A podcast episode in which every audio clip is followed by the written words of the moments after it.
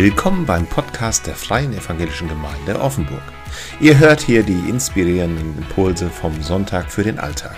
Weitere Informationen über uns als Gemeinde, unsere Veranstaltungen und alles, was uns wichtig ist, findet ihr unter www.feg-offenburg.de.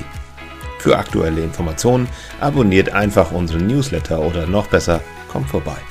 Und jetzt geht's los mit den frischen Impulsen aus der Predigt.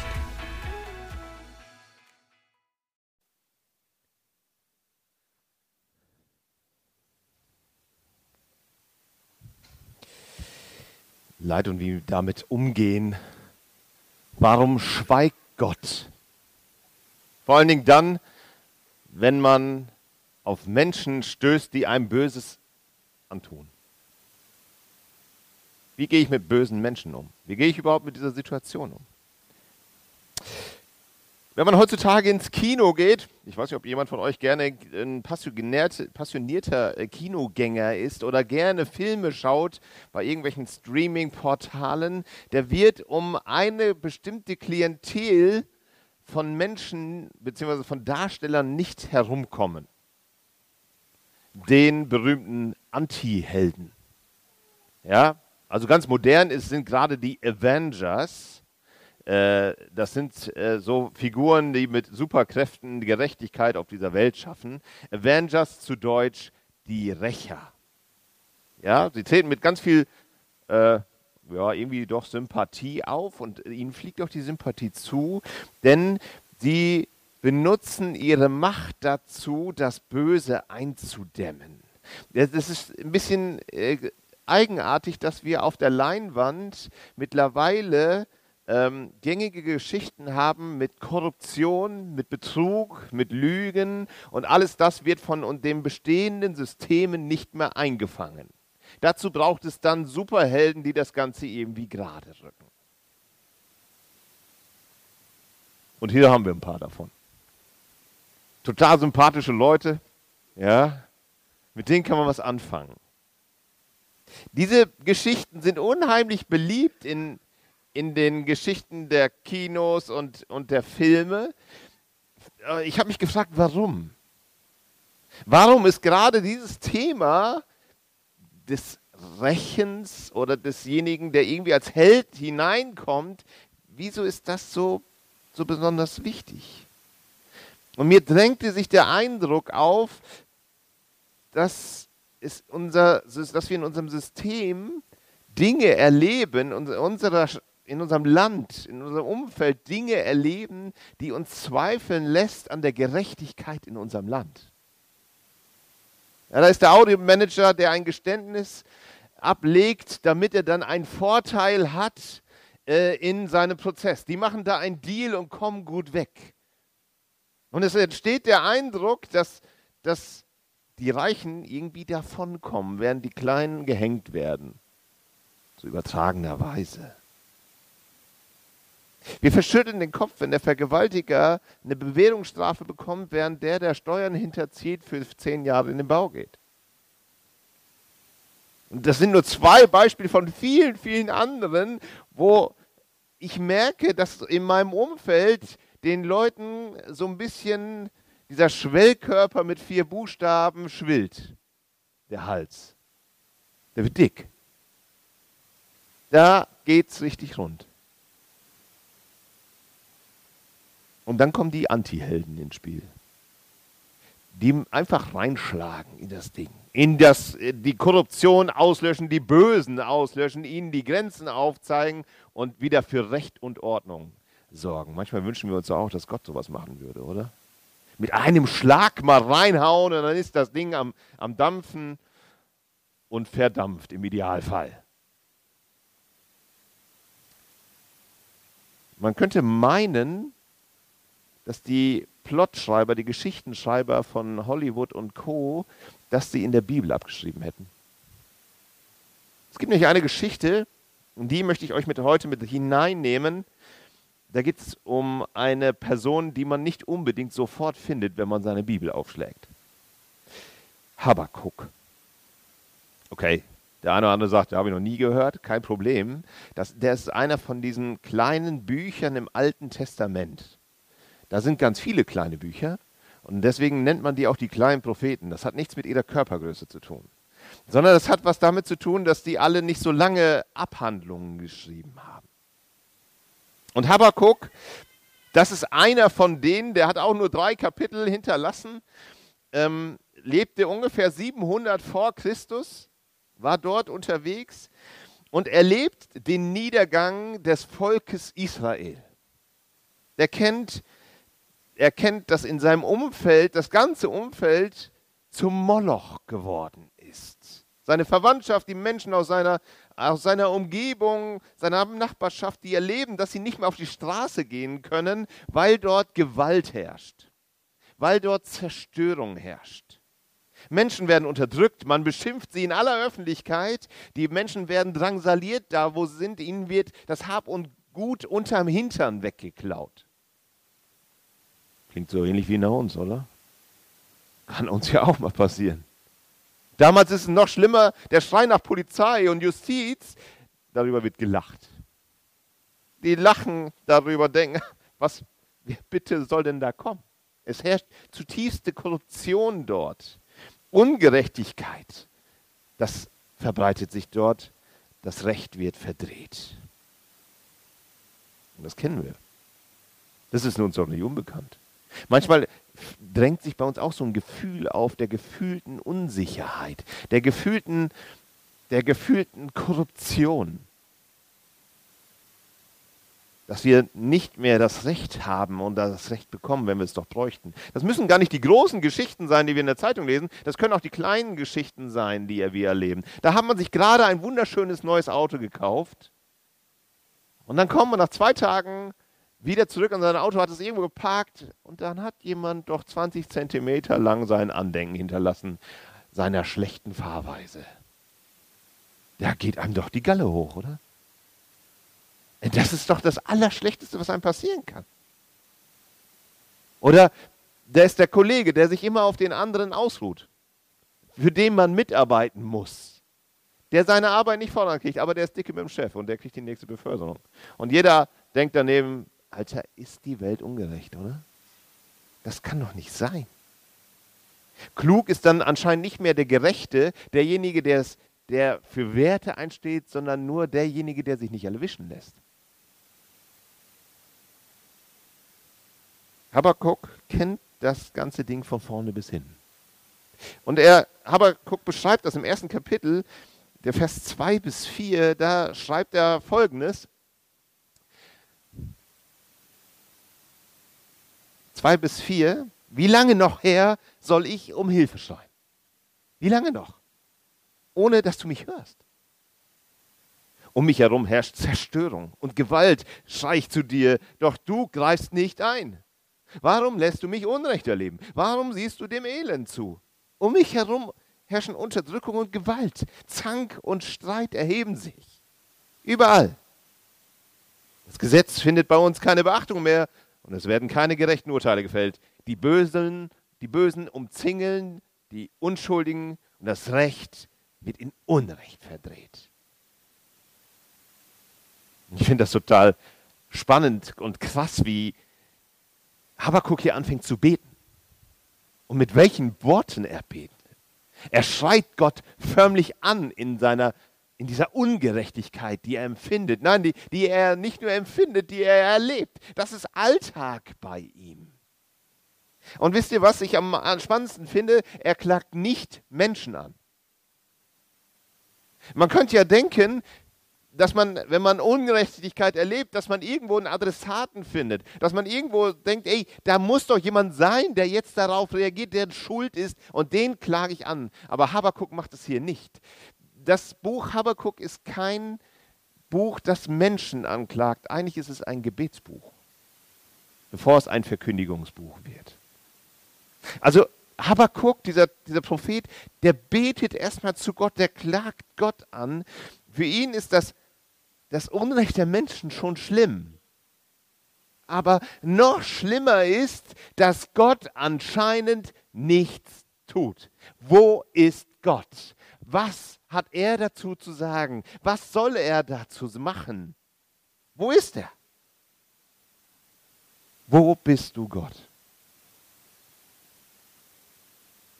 Der macht sich hier seiner Verzweiflung Luft, atmet tief durch und wartet darauf, dass Gott antwortet.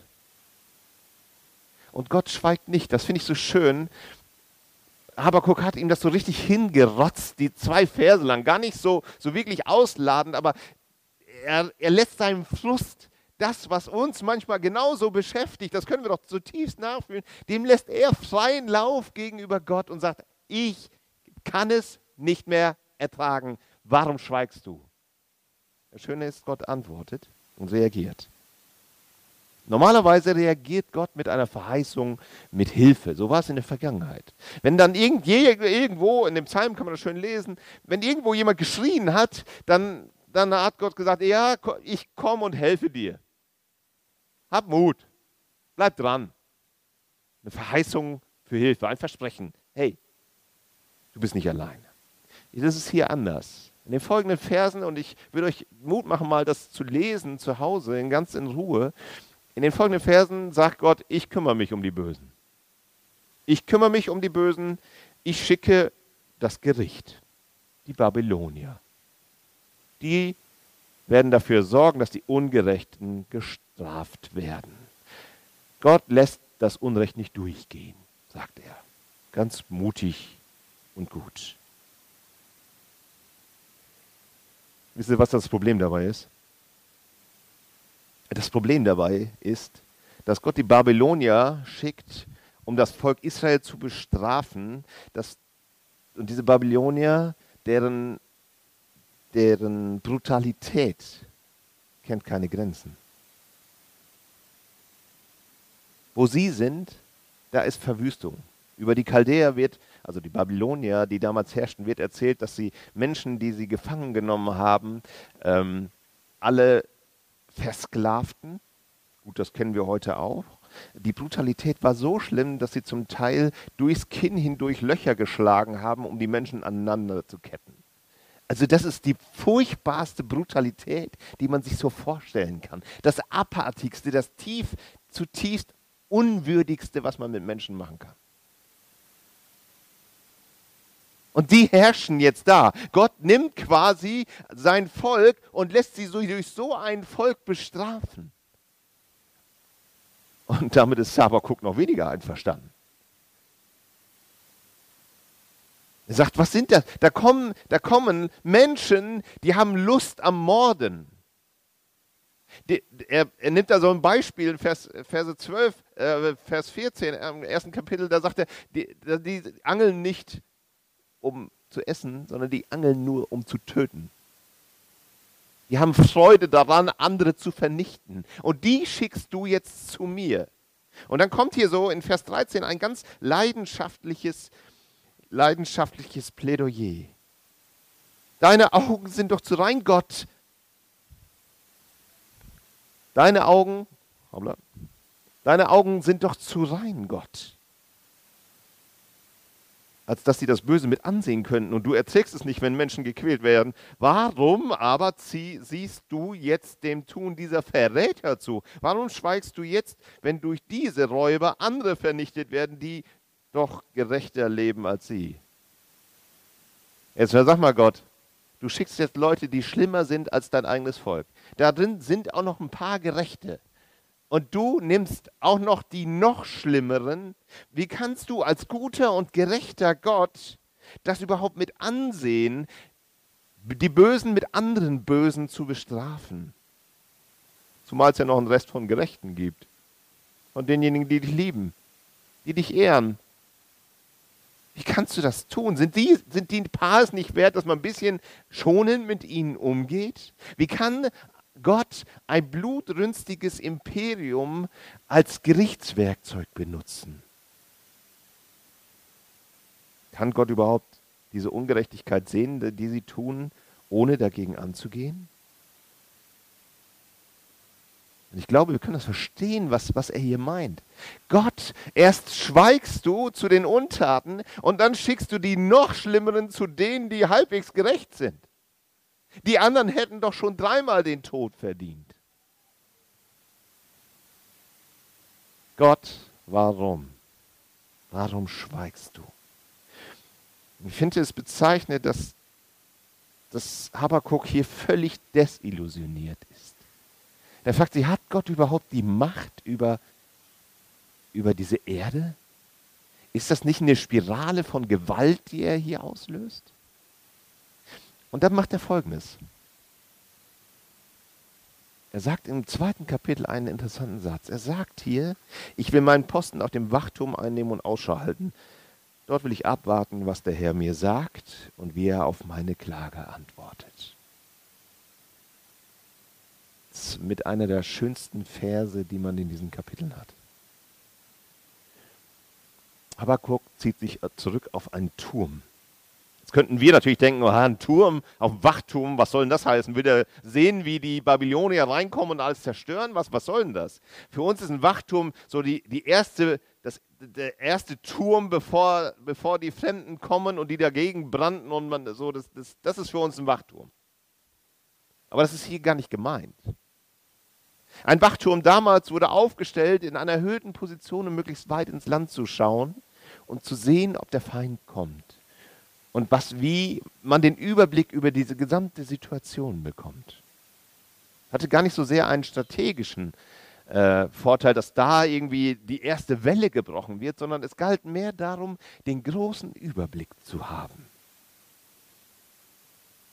Kein Ort, um sich irgendwie zurückzuziehen.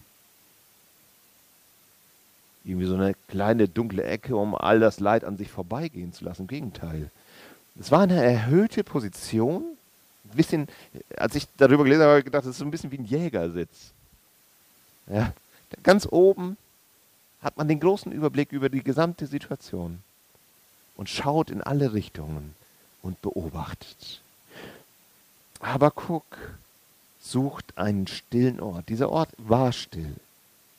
Der war nur dafür da, dass man sich aus der Schlacht herausnimmt, dass man aus dieser Situation herauskommt, in der man ist, um sich dorthin zurückzuziehen und einfach stille zu sein und späher zu sein, zu sehen, was passiert hier jetzt. Es geht hier gar nicht so sehr um, um menschliche Neugier. Es geht darum, dass ein Habakuk, äh, Habakuk will erkennen, was Gottes Wege sind. Er will erkennen, wie Gott mit Menschen und mit Völkern umgeht. Der will sich da nicht trotzig zurückziehen und sagen, na Gott, das interessiert mich alles nicht mehr. Nein, darum geht es hier gar nicht. Ich muss sagen, dieser Ort, dieser Wachturm, auf den er sich zurückzieht, der fasziniert mich. Ein Ort, wo ich Gottes Handeln entdecken kann in den krisengeschüttelsten Momenten meines Lebens. Da, wo mich Leid einholt, da geht er raus, der Habakuk. Da, wo Gott scheinbar schweigt und ich ihn nicht verstehe, da geht er an einen stillen Ort und schaut und sieht. Er beobachtet. Und wisst ihr, ich glaube, diesen stillen Ort, so wie Habakuk, den brauchen wir manchmal besonders im Leid besonders in den Schwierigkeiten. Wir werden so vollgemüllt mit Neuigkeiten, mit Nachrichten. Ständig klingelt irgendein Gerät, das Telefon, das Mobiltelefon, die Apps, der Computer. Ständig klingelt es irgendwo. Die Nachrichten überfluten uns. Wir, wir sind interessiert an den verschiedensten Dingen, die auf uns zukommen. Alles buhlt um unsere Aufmerksamkeit. Alles buhlt um unsere Zeit, um unsere Energie, letztendlich um unser Geld. Und da stehen wir da und, und fragen uns manchmal, hey, wo, wo bist du denn Gott? Und man hat, man hat manchmal den Drang, es noch irgendwie selber zu regeln, Einfluss zu nehmen auf die Situationen. Und so ein stiller Ort, der zwingt einen zum Nichtstun. Der zwingt einen, da zu stehen, wo man ist. Sich rauszunehmen aus der Situation, sich einen Überblick zu verschaffen und zu sehen, was Gott tut. Und dann, wenn die Einflüsse auf einmal aufhören, mich zu beladen, da dreht das Gedankenkarussell sich aus. Es verliert seinen Schwung, und kommt zur Stille. sich selber herausnehmen aus der Situation, an einen stillen Ort zu gehen und zu schauen, was Gott tut. Ich muss sagen, ich habe so einen Ort am liebsten am Meer. Ich liebe diese Momente, wenn ich, wenn ich am Meer entlang laufe. Jetzt bin ich natürlich Norddeutscher, das ist mein persönlicher Ort. Aber für mich ist das Meer der Moment, da stehe ich dann und merke, ich kann hier rausschauen und sehe die, die schier unendlichen Weiten. Das sind in der Regel nur ein paar Kilometer. Aber ich weiß es. Aber merke, ich als kleiner Mensch stehe an diesem Strand. Diesem riesigen Universum. Und merke, wie wenig Einfluss ich auf diese Situation nehmen kann. Ich merke, wie unbedeutend ich bin, wie klein vor Gott und diesem Meer um mich herum, was manchmal tobt. Und dann frage ich Gott, was tust du? Und dann darf Gott es mir zeigen, so wie Habakuk. Der, der sieht das sogar. Der, der hört nicht nur davon, was Gott tut, der sieht es auch. Und ich liebe diesen Ort und ich frage mich, wo habt ihr einen Ort, an dem ihr euch zurückziehen könnt und den Überblick habt? Um Gott zu sehen. Zu erleben, wie er dein, dein aufgewühltes Herz beruhigt. Finde das so schön, wie, wie Habakuk mit Gott dann im Kontakt ist. Der betet ja auf der einen Seite und dann geht er auf diesen Wachturm und dann sagt Gott ihm etwas. Pass mal auf, Habakuk, schreib's auf, was du siehst, was du erlebst. Schreib auf.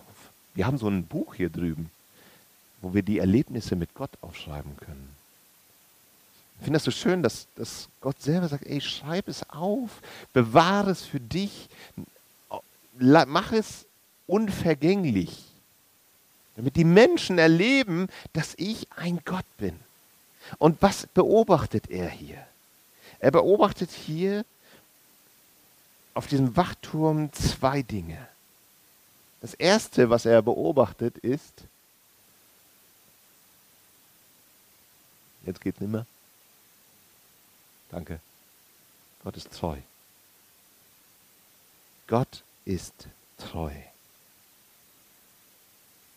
In den Versen hier, wo Gott darauf antwortet, da sagt er, denn das, was du siehst, wird erst zu einer bestimmten Zeit eintreten, aber du kannst dich darauf verlassen, dass es eintritt, auch wenn es eine Weile auf sich warten lässt. Du kannst darauf zählen, dass es keine Täuschung ist.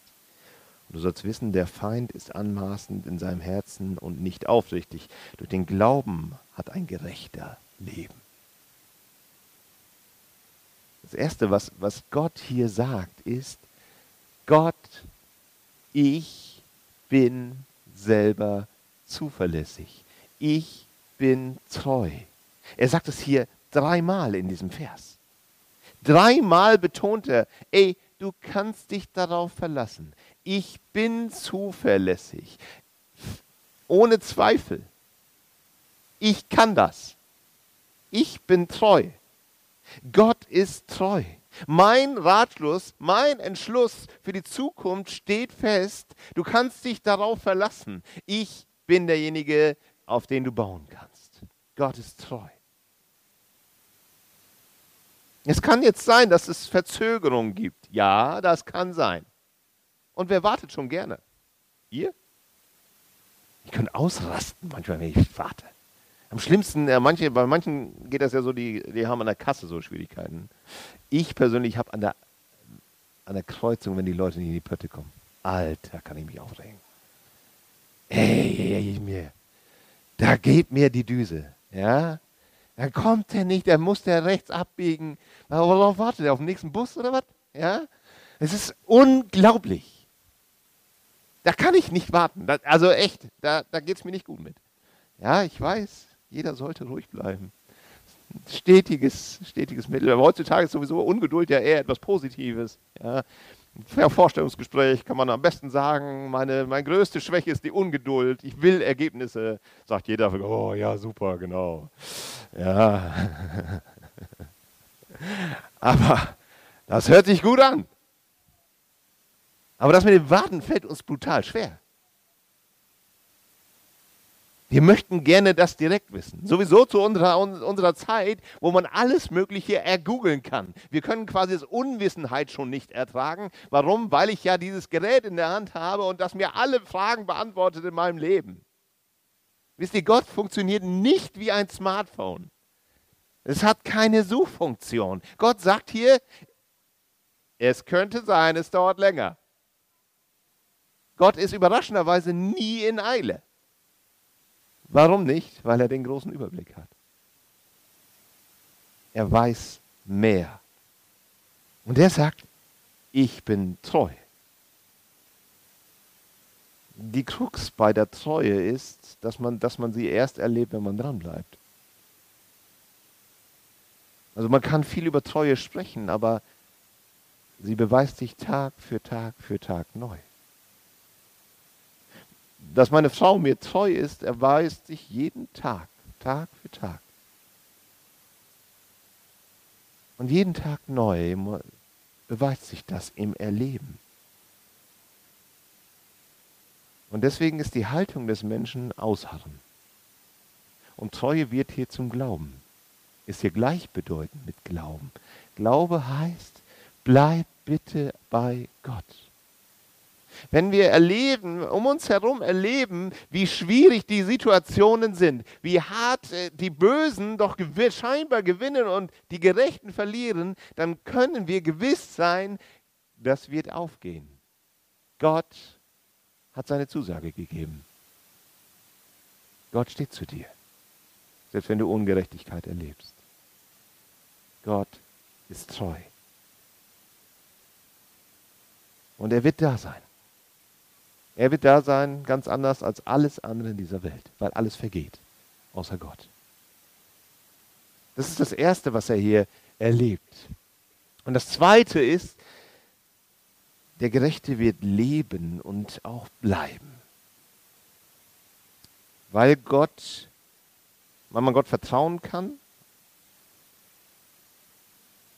kann man hier den Glauben auch mit Verlässlichkeit weiter, weiterspinnen. Der Gerechte der verlässt sich auf Gott, der achtet Gott, er vertraut Gott, er lässt Gott Gott sein. Das ist das, was Habakkuk tut. Der setzt sich da oben auf seinen Wachturm und sagt, Gott, ich verlasse mich jetzt auf dich. Ich will schauen, ich will sehen. Gott, ich achte dich als Gott, der alles in seiner Hand hält, der weiß, was er tut, selbst wenn ich es nicht verstehe. Gott, so schwer es auch ist, ich lasse dich jetzt Gott sein. Und ich muss dir da nicht reinfunken. Und wisst ihr, das ist das Wesen des Glaubens. Das Wesen des Glaubens ist, gerade in schwierigen Situationen dran zu bleiben. Wir haben einen Glauben, der ist nicht schön wettertauglich. Er beweist sich in den Momenten, wo es hart wird, wo es schwer wird. Der Abraham hat es erlebt. 80 Jahre alt. Und Gott verheißt ihm ein Kind. Und er sagt, wo soll das wohl herkommen? Und dann sagt Gott ihm das und zeigt ihm das. Und dann sagt er, ihm wurde, er, Abraham glaubt und es wurde ihm zu seiner Gerechtigkeit angerechnet. Jesaja sagt, glaubt ihr nicht? Dann bleibt ihr nicht. Habakkuk sagt hier genau dasselbe. Habakuk sagt hier, dass durch den Glauben der Gerechte leben wird. Glauben heißt, dass ich mich festklammere an Gott, der für mich da ist. Denn er macht den Unterschied. Er wird mit dir eine Zukunft geben. Er wird dir eine Zukunft geben, gerade in den schwierigen Situationen unseres Lebens. Und er wird auch Gerechtigkeit schaffen. Das sagt er hier nämlich auch. Der Gerechte wird leben, der Ungerechte wird aber sterben. Habakuk beobachtet, dass der Gerechte auf der einen Seite überleben wird, selbst in den schwierigsten Schwierigkeiten. Der Gerechte bleibt, der Glaubende bleibt. Und für uns bedeutet das mehr als nur dieses Leben. Uns bedeutet das auch die Ewigkeit. Die hat Gott nämlich mit eingepreist. Und Gott lässt sich manchmal Zeit mit seinem Gericht. Aber er vergisst die Dinge nicht. Es dauert manchmal ein oder zwei Generationen, bis Gott die Menschen heimsucht. Aber Gottes Gericht wird treffen. Gott nimmt sich dafür Zeit. Wenn ich die Ewigkeit aus dieser Gleichung herausnehme, dann bleibt mir eigentlich nur Verzweiflung. Wenn wir uns an Jesus halten, dann haben wir eine, spätestens in der Ewigkeit, eine, eine Gerechtigkeit, die uns widerfahren wird. Ich möchte schließen mit, einem, mit einer besonderen Geschichte. Und nicht umsonst sind wir wieder beim Wasser. Wasser geht, zieht sich so ein bisschen durch, durch die Predigt heute. Und zwar eine Geschichte über Frau Chadwick, Florence Chadwick. Florence Chadwick ist das, was ich nie sein werde, oder war das, nämlich eine Langstreckenschwimmerin in den 50er Jahren. Die war die erste Frau, glaube ich, die auf, äh, in Rekordzeit den Ärmelkanal durchschwommen hat. In beide Richtungen. Und den Bosporus. In beide Richtungen. Also die Frau wusste, was sie tut. Und äh, 1952 hat sie einen Versuch unternommen von Catalina, das ist eine vorgelagerte Insel vor der kalifornischen Küste, äh, von dieser Insel bis ans Festland zu schwimmen. Ja, das hatte mehrere Schwierigkeiten. Einmal war das Wasser ziemlich kalt. Ja, ähm, dann gab es Haie. Auch jetzt nicht unbedingt so schön, ja, wenn, man solche Begleiter unterwegs hat. Und das dritte, das sind 35 Kilometer. Ja, habe ich auch gedacht. Also ich bin nach, nach 15 Bahnen schon müde. Ich brauche nicht so viel. Aber sie hat das, sie ist es angegangen. Sie ist, ist das angegangen, ist in dieses eiskalte Wasser. Ihr, ihre Mutter und ihr Trainer waren dabei bei diesem Rekordversuch und sie wollte da von Catalina rüber schwimmen. Und sie war schon 15 Stunden im Wasser. Im Beiboot Mutter und Trainer und noch ein paar Aufpasser, die mit Gewehren dafür sorgen, dass die Haie nicht äh, Gelüste bekamen. Genau, und dann schwamm sie und schwamm sie. Und sie war schon 15 Stunden im Wasser und dann kam Nebel auf. Und zwar so dichter Nebel, dass man die Hand vor Augen nicht mehr sah.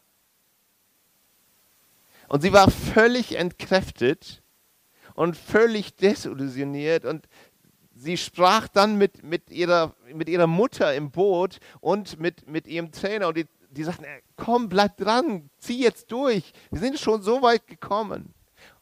Und sie, sie war völlig desillusioniert und ließ sich ins Boot nehmen. Nach 15 Stunden. Und als sie dann im Boot waren, merkten sie, sie waren 800 Meter vor der Küste. Sie konnten es nicht sehen. Freunde, das ist doch das Schlimmste, was uns passieren kann, oder? Das ist doch dieser Moment, wo wir Nebel im Kopf haben und nicht mehr sehen, wo das Ende ist. Wisst ihr, manchmal geht uns das im Leid so. Im Leid geht uns das so, dass wir nicht mehr weiter gucken als bis zur nächsten Hand und denken, wir sind nicht mehr auf dem Weg und wir, wir halten nicht mehr durch. Und dann passiert genau das. Ich kann nicht mehr. Ich will auch nicht mehr. Dieser Nebel im Kopf, der ist das Schlimmste für die Treue. Gott fordert uns auf mit Habakuk, bleib dran. Lass dich nicht aus dem eiskalten Wasser holen, wenn es gerade eiskalt ist. Lass dich nicht von deiner Entkräftung irgendwie ein, eingrenzen, sondern schaut auf das Ziel, mit Jesus unterwegs zu sein. Das Schöne ist, es gab noch einen zweiten Versuch von ihr, ein paar Tage später. Und dann war es wieder so. Sie war 13 Stunden im Wasser. Und auch da kam Nebel auf. Und sie hat durchgezogen. Und dann sagte die, sie, sie, dem Reporter, der fragte, äh, wie war das denn beim ersten Mal der Nebel? Sie sagte, beim ersten Mal sagte sie noch, äh, hätte ich das Land sehen können, dann hätte ich es geschafft. Beim ersten Mal. Und beim zweiten Mal sagte sie dem gleichen Reporter, ich hatte das Land vor Augen, in meinem Kopf. Ich wusste, wie es aussieht. Und ich wollte hin. Freunde, genau das ist es. Unser Land, das liegt in der Ewigkeit. Da ist unser Zuhause. Gott wird Gerechtigkeit schaffen, auch wenn um uns diese Welt schreit. Wir sind aufgefordert, in dieser Welt als Gerechte zu leben. Wir sind aufgefordert, in dieser Welt Gott treu zu sein. Nicht auf billigen Gewinn zu achten. Nicht auf billige Überzeugungen zu setzen. Nicht auf Götzen zu setzen, die vergänglich sind. Sondern zu diesem Gott zu halten, der treu ist und der zu dir steht. Und der Gerechtigkeit schaffen wird. Gott ist zuverlässig. Gott ist kein Lügner. Er ist treu. Ich möchte beten. Vater im Himmel. Es ist so gut zu sehen, wie du, Habakuk, diese unglaublichen Fragen, die er stellt, beantwortet und wie du damit uns hilfst und Mut machst, dran zu bleiben an dir. Weil du unsere Hoffnung bist, weil du unsere Zuversicht bist, weil du etwas versprochen hast und wir wollen dich beim Wort nehmen, wir wollen dich ehren, indem wir dir treu sind und mit an deiner Seite als Gerechte leben. Gerechte, die an dich glauben. Du bist treu. Das wollen wir feiern. Amen.